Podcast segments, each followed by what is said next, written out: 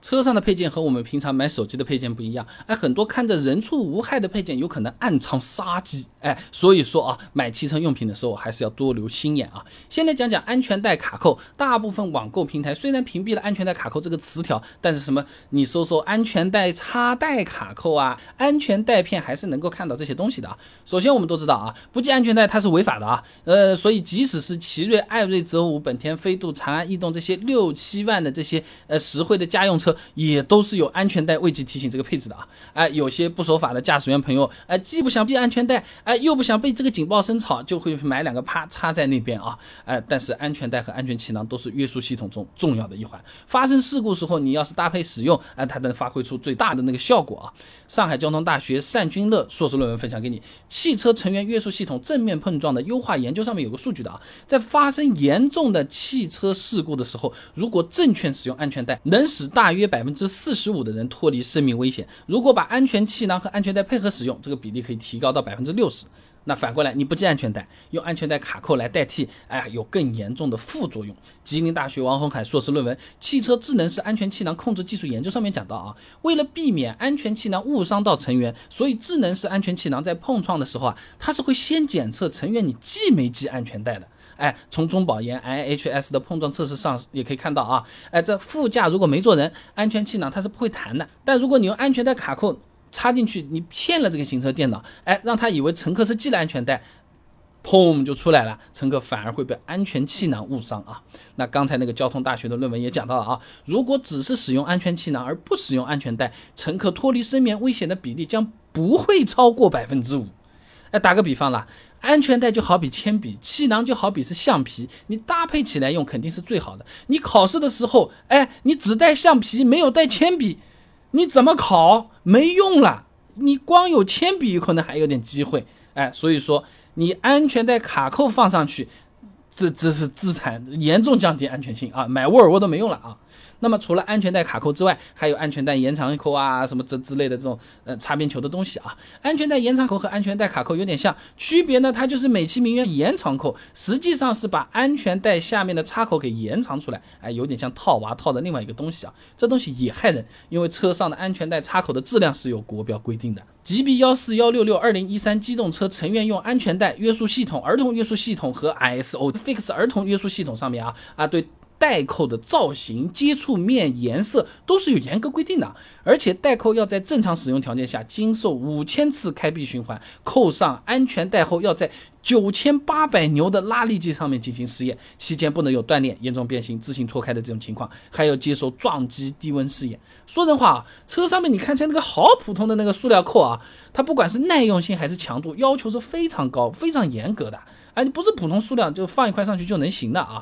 而且即使真的有良心商家，他去生产了一个合格的安全带延长扣，它的确是按照国标的，也是呃这个符合这个试验的，是不是？我们没必要去赌这个东西是不是事关安全，对不对？原厂的这个你就用了啊。那么除了在安全带上做各种各样文章的奇怪的对我们不好的产品之外，车载玻璃瓶香水也是害人的。哎，看了一下网上的宣传图啊，这玻璃瓶香水一般都是用个防滑垫固定在这个仪表台上。首先这么大个东西在仪表台上面，行车中。影响视线，影响安全，而且发生事故的时候会产生额外伤害的。吉林大学顾军杰，哎，硕士论文分享给你，轿车安全气囊静态展开性能测试系统的研究。它上面说到啊，在汽车发生碰撞后呢，安全气囊的工作时间有严格要求的，高压气体要在十五毫秒内。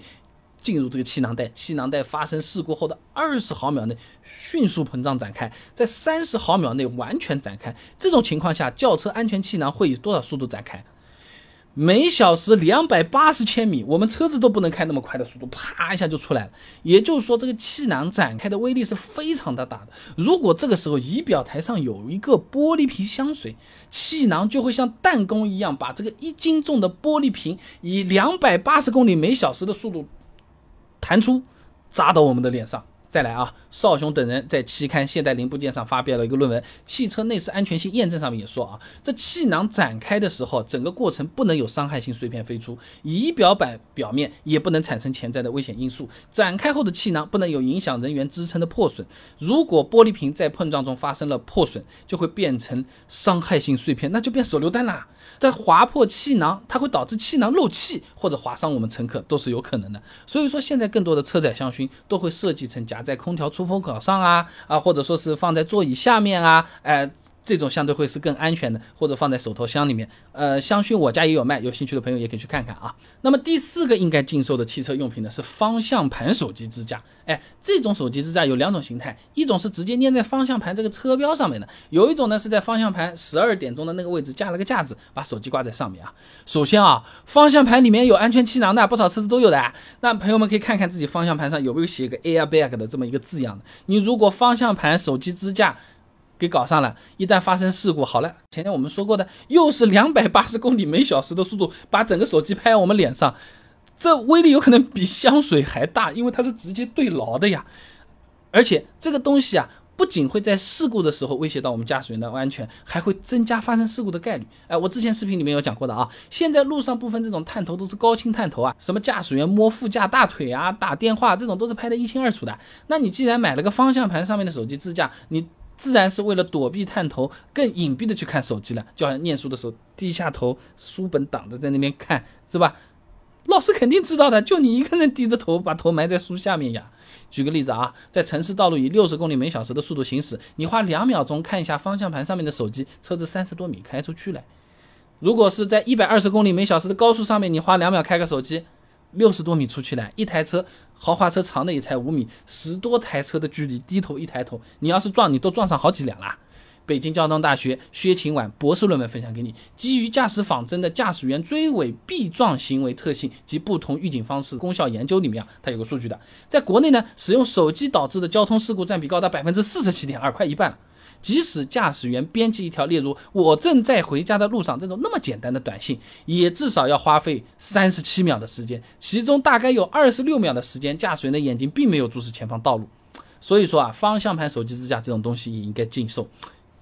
害人害己啊！所以总的来讲，这些表面上给我们提供方便舒适的汽车用品，实际上还是存在一定的安全隐患，有危险的。所以，我们平时选汽车用品的时候，也要多多留留心眼。而且，厂家考虑的那个安全角度和商家考虑的安全角度有可能是不一样的。这方面也是期待国家能有更多详细的政策和立法出来啊！好了，今天的视频呢就先做到这里。如果各位朋友觉得这个视频做的还不错的话呢，还请点我的头像，点赞转发给你的朋友啊，这个对我非常重要。动力来源嘛，而且这样你每天就能收到一段超过六十秒的汽车使用小技巧了。备胎说车，